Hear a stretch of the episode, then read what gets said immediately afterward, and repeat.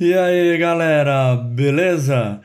Aqui quem está falando é Eduardo Gonçalves e vamos para mais um podcast Saúde com Fisioterapia.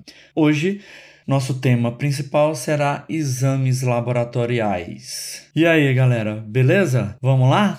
Bom, gente, o que, que é, é o que são esses exames laboratoriais?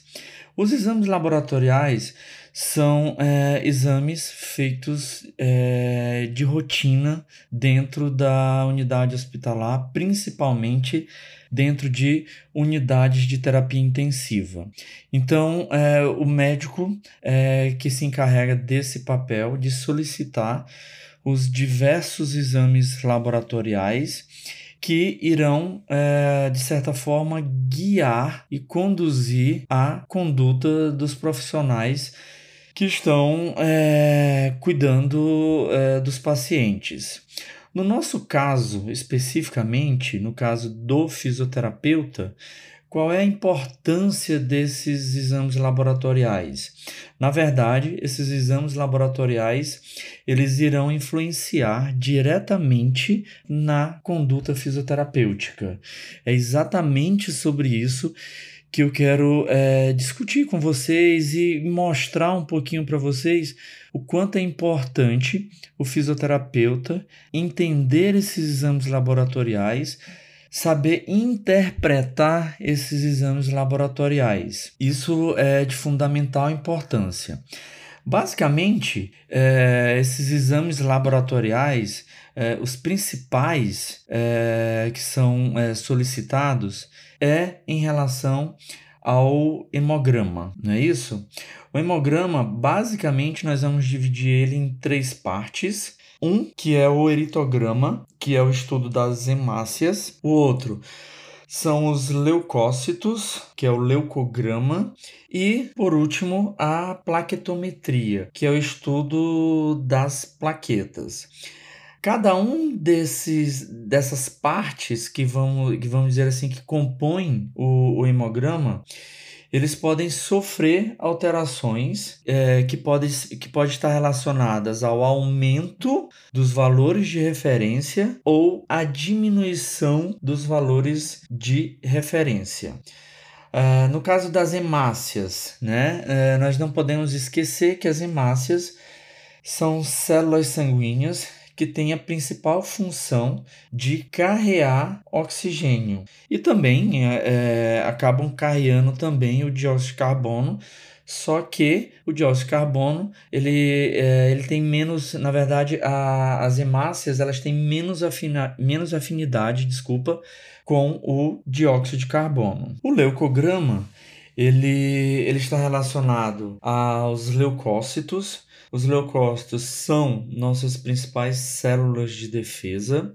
O, o aumento dos leucócitos ele, ele indica é, que é, está ocorrendo um processo inflamatório no nosso organismo e precisa ser dado a devida atenção a, a esse aumento ou também a sua diminuição, que em alguns casos pode estar relacionado com baixa imunidade.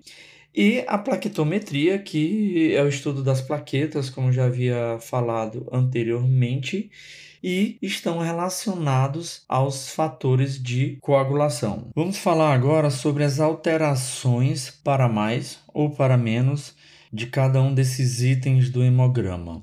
No caso das hemácias, valores abaixo do estipulado são denominados de hipoglobulia e caracteriza principalmente anemia e pode ser associado ou não à queda na taxa de hemácias.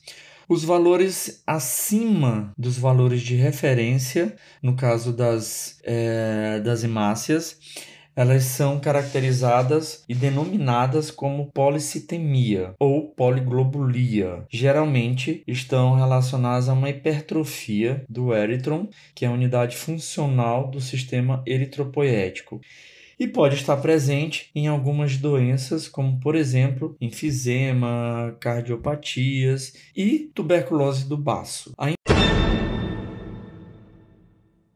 Ainda no eritrograma, é, nós não podemos é, deixar de analisar também os hematócritos, que é, significa que representam um valor percentual de hemácias em 100 ml de sangue. E o aumento do hematócrito ele ocorre quando há policitemia e, portanto, uma diminuição na tensão de O2 no sangue e também em casos de desidratação grave. A diminuição do hematócrito ela ocorre com a redução do número de hemácias, como já havia falado anteriormente nos casos de anemias, descompensação cardíaca e gravidez. A alteração dos leucócitos, vamos falar agora sobre o leucograma. A alteração dos leucócitos acima dos valores dos a alteração dos leucócitos, que é, é o estudo, é, a parte do leucograma, né? É, a alteração para mais acima dos valores de referência é chamado de leucocitose e os valores abaixo dos valores de referência é chamado de leucopenia, beleza? As plaquetas. O aumento do número de plaquetas é denominado de trombocitose e pode ser ocasionado principalmente por hemorragias, transfusão de sangue, sepse, tuberculose, febre reumática, entre outras. E a diminuição do número de plaquetas abaixo dos valores de referência é chamado de trombocitopenia. É a diminuição, né, como o nome está é, fazendo referência. Pode ser causado principalmente por pneumonia, febre tifoide, leucemia, desnutrição, sarampo, meningite, endocardite, entre outros. A gente também não pode é, esquecer que, nesse contexto do, dos exames laboratoriais, um outro, um outro item do, do hemograma que é pedido com bastante frequência é, dentro de unidades de terapia intensiva são os marcadores de função renal. Eu estou me referindo a ureia e creatinina. A ureia ele é, é, ela é um metabólito quantitativamente mais importante do catabolismo das proteínas ela é produzida no fígado, passa para a circulação sanguínea, onde é degradada em nível intersticial e eliminada pelo suor, pelo trato gastrointestinal e principalmente pelo rim. Ela é utilizada com a creatinina e juntas elas representam a função renal. É, a, a, a creatinina ela é um, um produto formado pela descarboxilação da creatina fosfato no músculo, tendo, portanto, uma relação direta com massa muscular. Então, atletas alterofilistas, é, indivíduos que, é, é, que desenvolvem grande potencial de massa muscular também apresentam uma, níveis elevados de creatinina.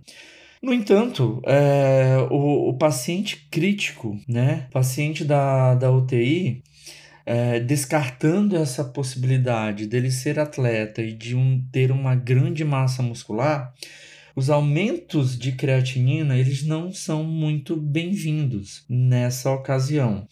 Não podemos esquecer que a creatinina ela é filtrada pelo rim e o seu aumento é, só é observado após o aumento da ureia.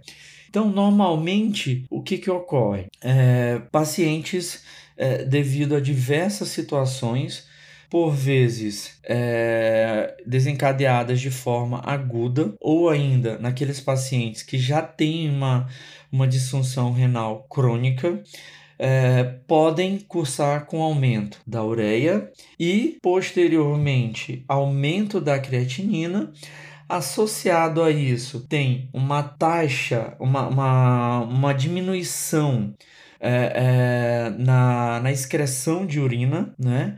E ou, ou, ainda uma diminuição, que é o que a gente chama de, de oligúria, ou ainda uma é, ausência de urina, que é o que a gente chama de anúria. Quando tudo isso está associado, aí sim nós podemos dizer que isso caracteriza uma insuficiência renal. Bom, é, diante de, desse contexto todo, pessoal, é, por que, que é importante a gente analisar é, esse, esse hemograma e todos esses valores?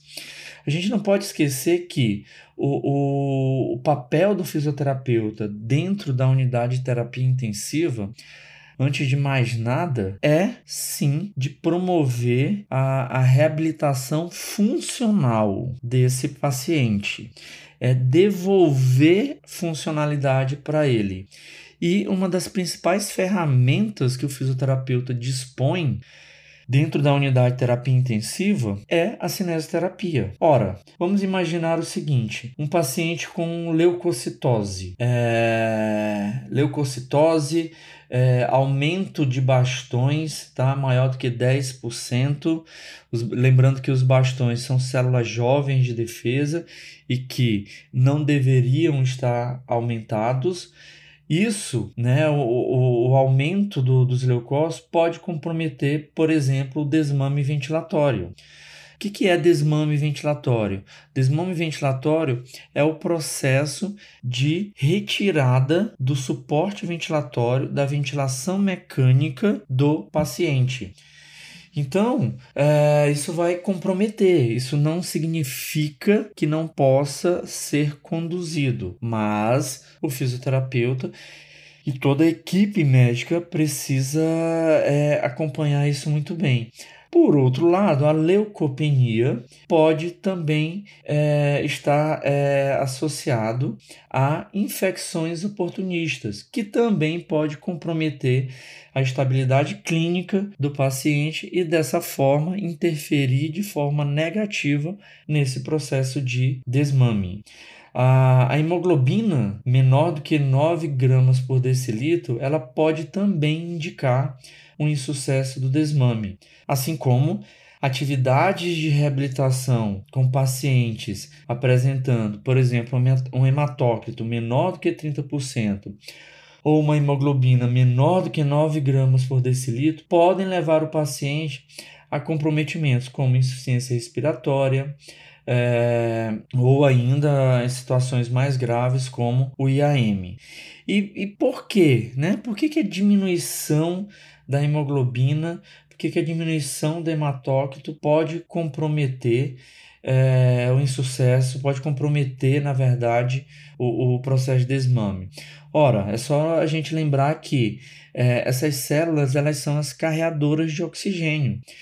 Quando eu retirar o suporte ventilatório desse paciente, o que eu mais quero é que ele fisiologicamente tenha condições de transportar esse oxigênio, porque de nada vai adiantar ele, é, é, ele, ele é, sair do suporte ventilatório, mas não conseguir manter isso. Então, a gente precisa estar atento a isso. Um outro aspecto importante é em relação à plaquetometria. Pacientes com trombocitose, né, um aumento das plaquetas, eles podem apresentar maior risco de acidentes trombolíticos.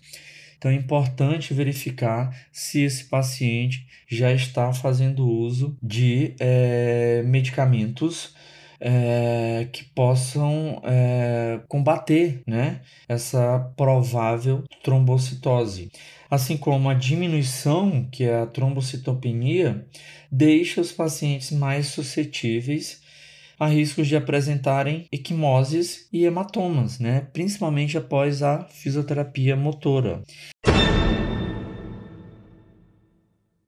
Então, gente, é, percebam que é de fundamental importância o fisioterapeuta e toda a equipe é, da UTI entender e saber interpretar esses exames laboratoriais. No entanto, não podemos esquecer que os exames laboratoriais eles são exames complementares. Eu nunca esqueço é, a frase que uma médica é, me falou uma vez, né? Bem, bem no comecinho da, dos trabalhos aí em, em UTI, eu ficava muito muito concentrado e, e, e objetivando apenas os exames laboratoriais e, ou, ou vários outros exames complementares. E uma médica uma vez me falou isso: Eduardo, a gente não trata exames, nós tratamos o paciente. Então, apesar dos exames estarem indicando é, um determinado aspecto que deve ser levado em conta, o principal é a clínica que o paciente apresenta, beleza? De qualquer forma, é, precisamos entender esses exames, precisamos saber interpretar esses exames, beleza, gente? Bom, espero que vocês tenham gostado desse nosso bate-papo. É, e eu, como faço em, em, todos os podcasts, eu gosto sempre de, de deixar é, artigos ou livros de referência para esse assunto. Gente, é, tem um livro que, que eu gosto muito que é o livro do Alexandre do Nascimento Justiniano. Ele é fisioterapeuta e ele escreveu um livro somente sobre os exames laboratoriais. O nome do livro é Interpretação de Exames Laboratoriais para Fisioterapeuta. É, ele está na primeira edição ainda. A editora a editora Rubio e é um livro de 2012. Na minha opinião, é um dos melhores livros que a gente tem relacionados a esse assunto. E o mais legal é sempre no final de cada capítulo o autor traz uma, uma tabelinha sempre comentando qual a interferência desses exames laboratoriais nas condutas fisioterapêuticas. E isso a gente não encontra em outros livros. Então eu indico esse livro, tá bom? Não tô ganhando nada, mas eu acho que o que é bom a gente tem que fazer propaganda e tem que divulgar. Então eu convido todo mundo a ler um pouquinho mais sobre esse assunto e qualquer dúvida é, entre em contato comigo, tá bom? O meu e-mail é edango.dudu@gmail.com. Beleza, galera? Valeu, fiquem todos com Deus e a gente se encontra no próximo podcast. Tchau, tchau!